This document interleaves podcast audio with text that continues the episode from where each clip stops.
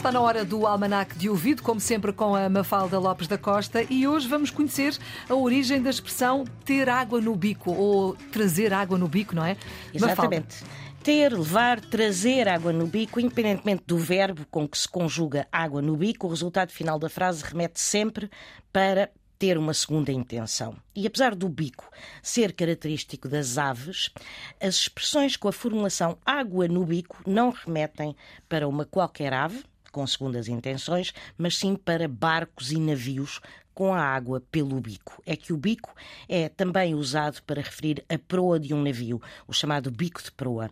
E na linguagem do mar, navegar com a água pelo bico significa navegar contra a corrente, estando exposto, portanto, sujeito a alguns perigos, situações nem sempre previsíveis. Daí que navegar com a água pelo bico tenha derivado de, desta expressão tenham derivado as expressões ter água no bico, levar água no bico ou trazer água no bico.